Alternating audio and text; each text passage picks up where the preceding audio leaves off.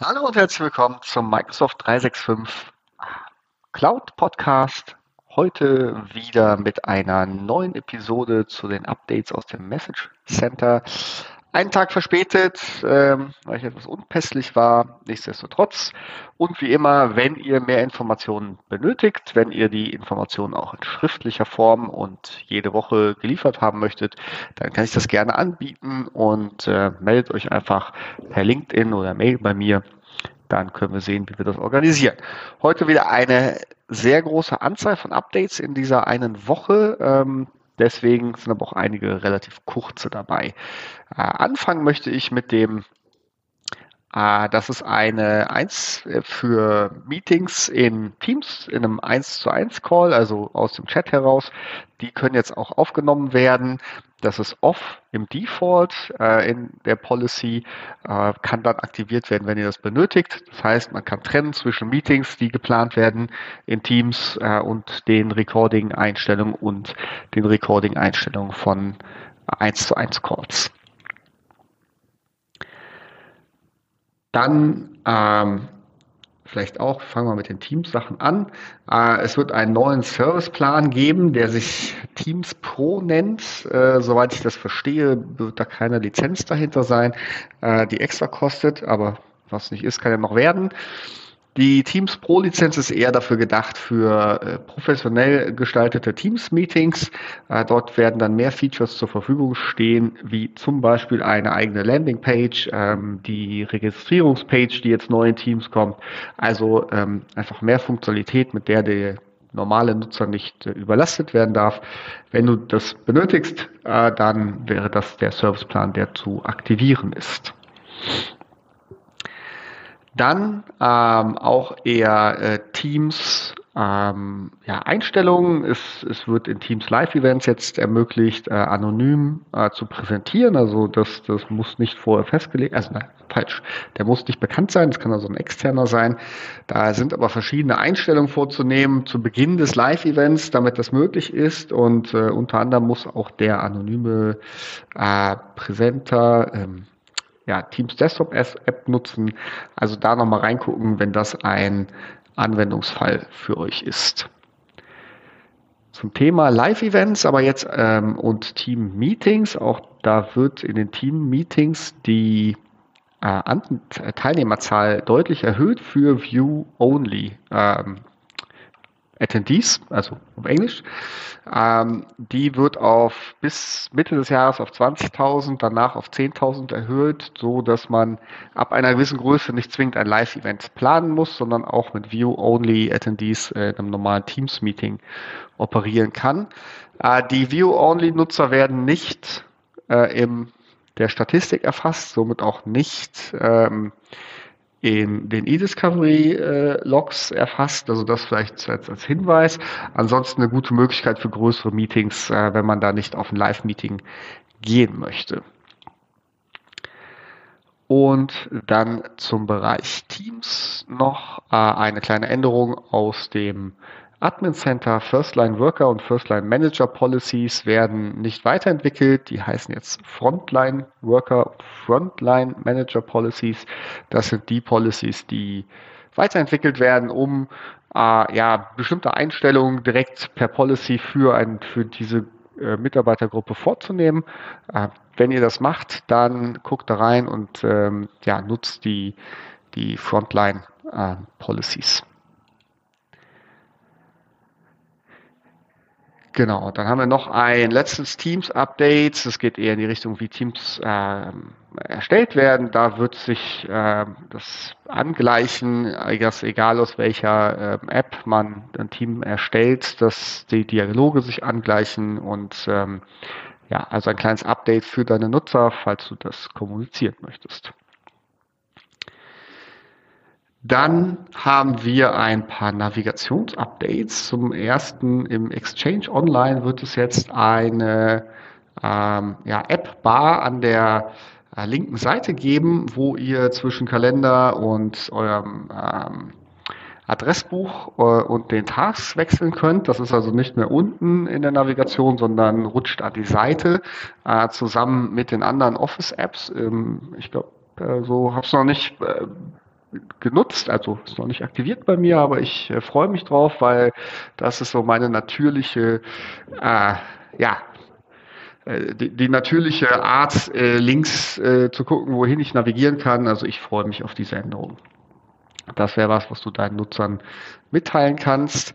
Und es gibt auch für SharePoint, insbesondere für Intranet-Seiten, auch eine äh, SharePoint-App-Bar.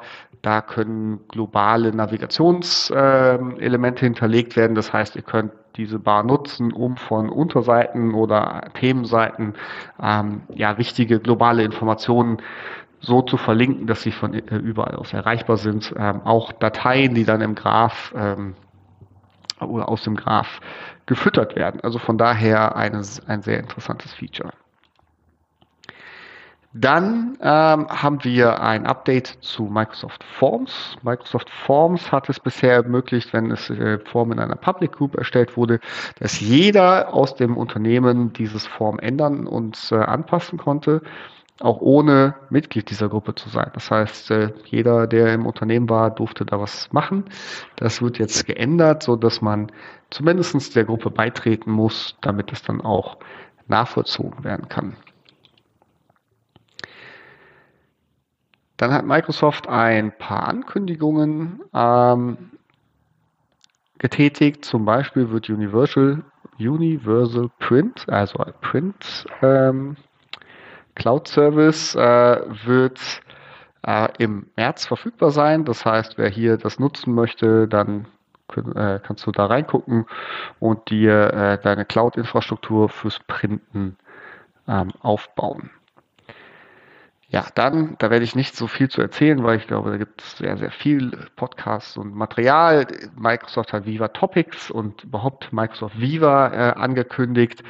Zu Viva Topics äh, sei gesagt, dass das als Lizenz jetzt zur Verfügung steht und äh, per Add-on in äh, ja, die meisten äh, professionellen Lizenzen reingebucht werden kann. Und ähm, ja, wenn ihr damit arbeiten möchtet, kann man natürlich erstmal mit der 30 Tage Trial anfangen. Ansonsten ähm, werde ich dazu nochmal einen eigenen Podcast aufsetzen. Dann gibt es ein paar kleine Updates, äh, zum Beispiel die Suggested Replies, also die automatischen Antworten auf eine E-Mail sind jetzt in Outlook für iOS und Android ähm, ja, waren schon vorher verfügbar, aber sind jetzt auch in anderen Sprachen wie Französisch, Deutsch, Italienisch, Portugiesisch und Spanisch zur Verfügung. Wenn das in deinem Unternehmen relevant ist, dann wäre das etwas, was du deinen Mitarbeitern mitteilen kannst. Wir haben ähm, die Versionierung auf Listen per Default eingeschaltet. Ähm, das Feature äh, ja, hält 50 Major Versions vor, äh, die bisher nicht im Standard eingeschaltet werden. Das ist für mich etwas, das soll jetzt ausrollen Mitte Februar, äh, was sowohl für Entwickler als auch für den Support interessant ist, weil das ändert natürlich äh, bei Anfragen, äh, was man damit machen kann und auch der Nutzer Deine Nutzer sollten wissen, dass sie jetzt standardmäßig auch wieder zurückspringen können in den Listeneinträgen und dort ähm, ja, die Versionierung nutzen per Default. Dann auch wieder, also ich sage ja eher einige kleinere Updates diesmal. Ähm, es wird jetzt möglich sein, Outlook Reactions zu nutzen. Ähm, bisher konnte man den Daumen hoch, also Thumb Up, schon im Outlook Web nutzen. Das wird ausgebaut, sowohl für äh, Web als auch ähm, iOS und Android-Versionen. Und ähm, ja, es wird neben dem ähm, äh, Daumen hoch, auch ein Herz, ein Celebrate und Lachen Erstaunen und ein trauriges Smiley geben. Ähm, die werden dann in der Mail angezeigt, auch in der Historie, wer was gemacht hat. Man bekommt auch äh, im der Benachrichtigung dann eine Meldung drüber. Ähm, genau, es gilt nur für Mitarbeiter innerhalb eines Unternehmens. Also es geht nicht äh, für, ähm, ja, für Externe. Und äh, nichtsdestotrotz äh, ist das was, was man vielleicht mal mit dem Betriebsrat besprechen sollte, wenn es relevant ist. Genau. Genau, dann hat äh, Microsoft angekündigt, dass die ähm, Diktierfunktion verbessert wird in, ähm, in Word und Outlook äh, mit mehr äh, Features, werden von Punkte und ähnliches gesetzt werden. Also wen das interessiert, der sollte da reingucken.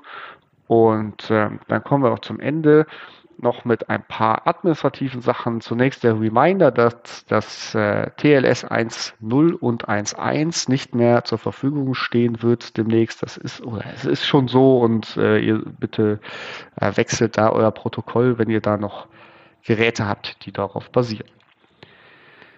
Dann ein weiterer Reminder, dass die Graph-Konnektoren äh, jetzt ausgerollt sind, um für die Suche äh, weitere Sourcen anzubinden.